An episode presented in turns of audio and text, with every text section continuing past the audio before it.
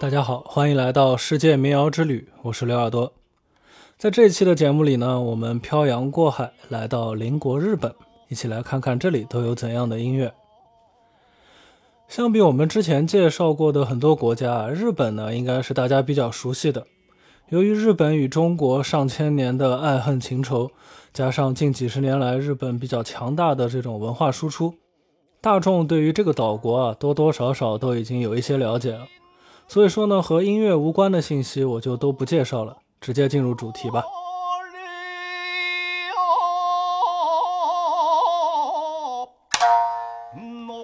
十九世纪呢，日本开始了全面西化和现代化的改革运动，明治维新。在新式的国民初级教育当中呢，音乐教育自然也是必不可少的一环。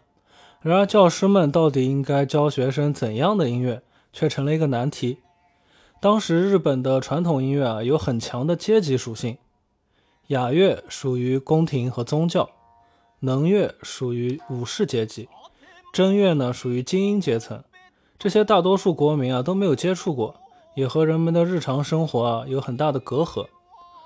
而民间音乐呢，它又因为娱乐的属性太强，不适合作为学校教育的内容。这个时候啊，西方音乐作为一种全新的外来文化。它在日本没有什么额外的社会属性，再加上许多的日本知识分子呢深受殖民体系的影响，认为西方音乐比东方音乐更完美和高级。那既然本来改革的目的就是进入国际主流，成为和西欧国家一样的所谓大国，那不如呢就干脆让初级学校只教西方的音乐就好了。虽然说呢日本传统音乐并没有因此而断绝。但是许多城市民众呢，与本土音乐风格之间就产生了距离感。这种问题呢，也不是日本独有的，在国内啊，也有很多人能报出一大堆西方作曲家的名字和作品，却只能记得极少数的中国传统音乐。更神奇的是，中国传统音乐甚至传统乐器也都在西化。新式的民乐合奏完全是把传统乐器按照西方音乐的模式去编配。乐器的设计呢，也在参照类似发声原理的西方乐器。倒也不是说这样就一定不好。对于现在的人来说啊，它肯定是会更加悦耳的。只是呢，在这个过程当中啊，就有很多东方音乐的精华消失了，这个是有些可惜的。那至于这些东方音乐的精华到底是什么呢？接下来我们在介绍日本乐器的时候也会说到一些。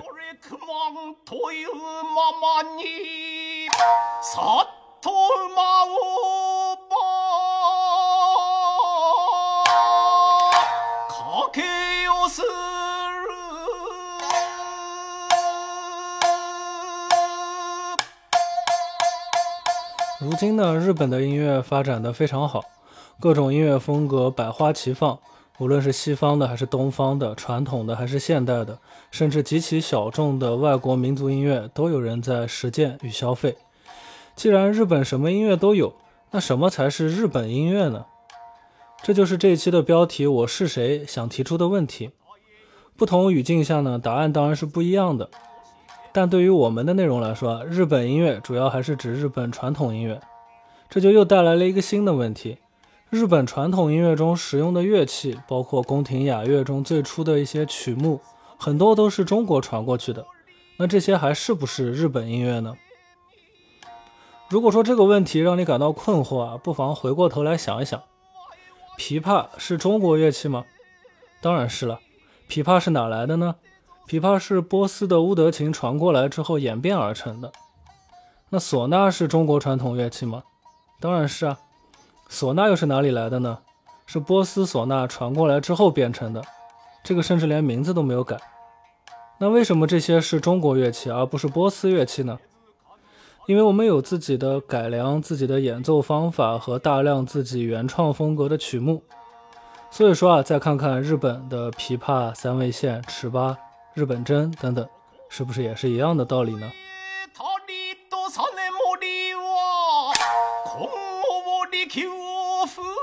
西摩西西摩西，我叫你莫爱西诺。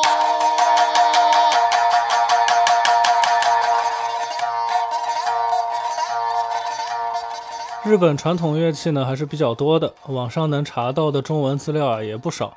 我这期呢就只介绍我自己比较偏爱的拨弦乐器琵琶。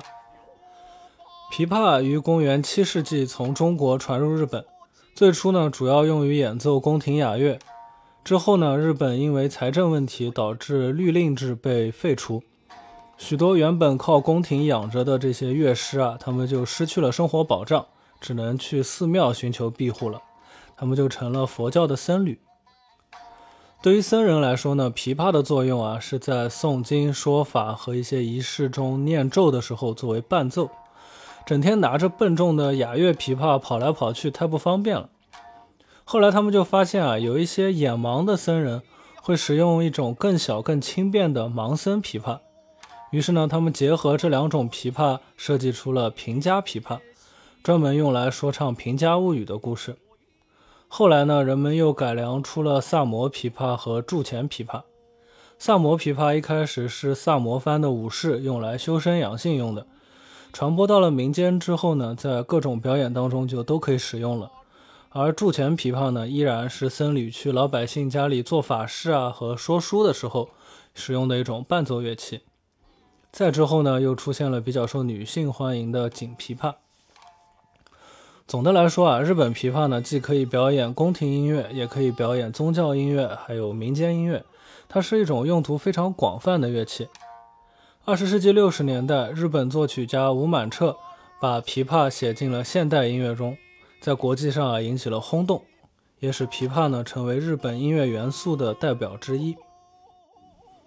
日本琵琶是用拨片来演奏的，这和我们现在常见的中国琵琶不同。拨片的尺寸、厚度、材质等等都会影响乐器的音色，这就牵扯到了一个审美问题：怎么样才是更好的音色呢？是音高清晰、音色饱满更好，还是噪音更多、音调不明确更好呢？我们凭直觉啊，可能会毫不犹豫地选择前者。毕竟呢，西方音乐常用的乐器都是以前者为衡量品质的标准的。但是日本琵琶恰恰选择了后者，除了拨片很大，能和琴弦产生更多摩擦的这种噪音之外呢，还把品格抬高，琴弦调松，使这个乐器的音乐性啊进一步减弱。他们为什么要这样做呢？因为琵琶常常是为故事说唱作为伴奏的，各种噪音啊其实是在营造故事的背景氛围。也就是说呢，琵琶不仅要负责配乐。还要负责音效，于是呢，在日本琵琶演奏的审美当中啊，就会追求一种叫做“触”的音色，就是接触的“触”啊。其实呢，也就是在实音之外，乐器发出的噪音。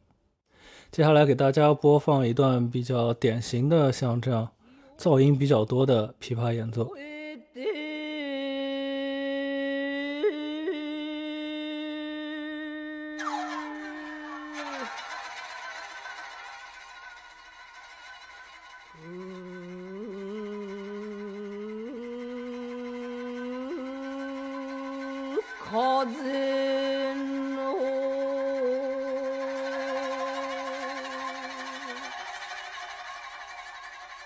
暁尊き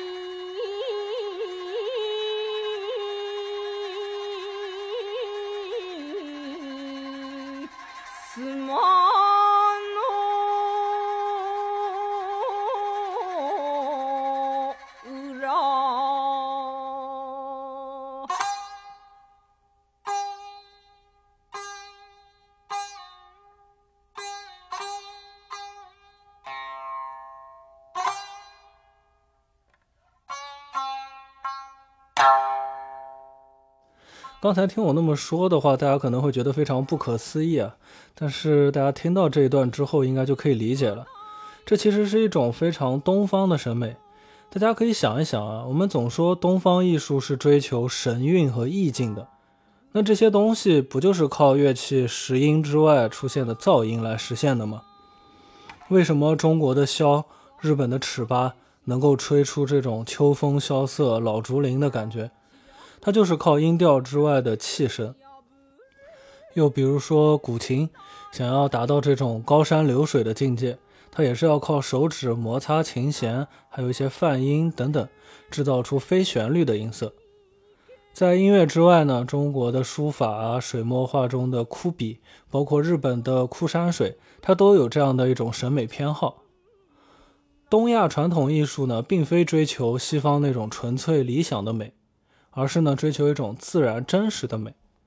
任何自然的存在啊，它都会包含不完美，而不完美之处呢，又恰恰成就了一个整体的完美。这种审美啊，来自东方的传统哲学。禅宗啊，道家修行者们所追求的境界，在艺术当中必然也会有所体现。但是啊，这个并不是一件容易的事情，不是说随便什么噪音它都能成为一种美。如果说受众没有足够的欣赏能力，那就很容易被江湖骗子给忽悠了。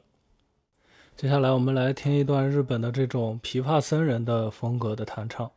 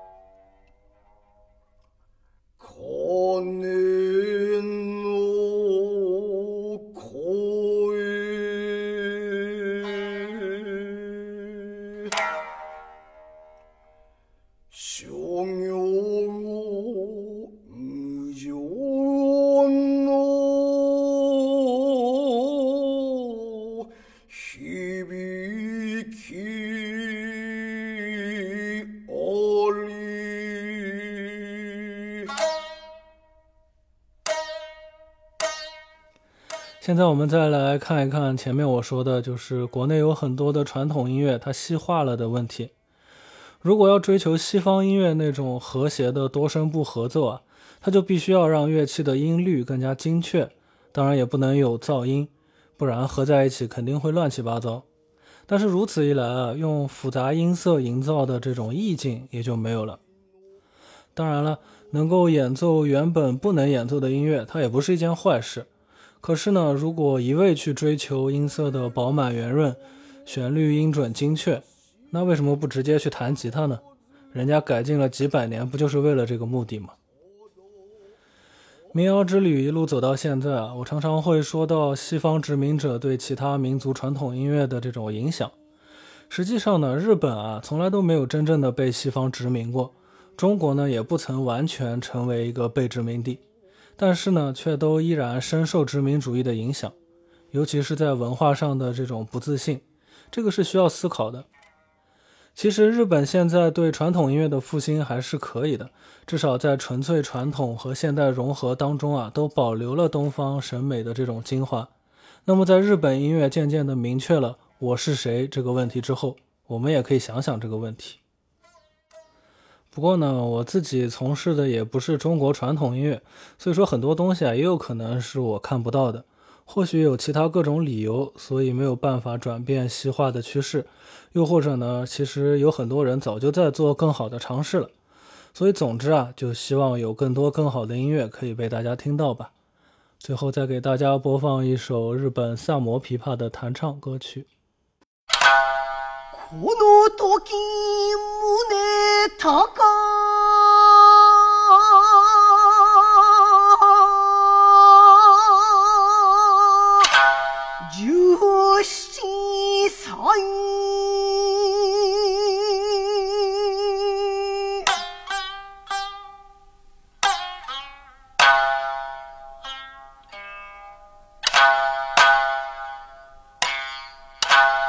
心の内に思うようかかる晴れなる場所にでもしもこの矢を誤らば弓切り折って滑腹し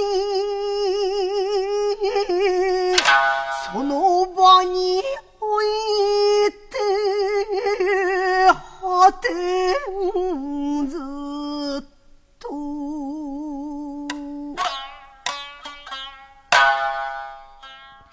最后，感谢你的聆听。如果你喜欢我的节目，欢迎点赞、订阅或者转发给你的朋友们。如果你有什么想说的，都欢迎在评论区留言与我互动。如果你感兴趣，也可以在各个音乐平台搜索“刘耳朵”，找到我自己创作的歌曲和纯音乐作品，还有视频作品。在这首萨摩琵琶的弹唱当中，结束今天的节目。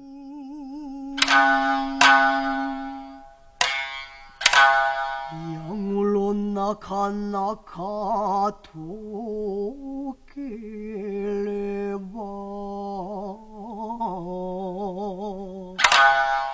駒を波間にさっと乗り入れてしごたんばかりは泳がせけり。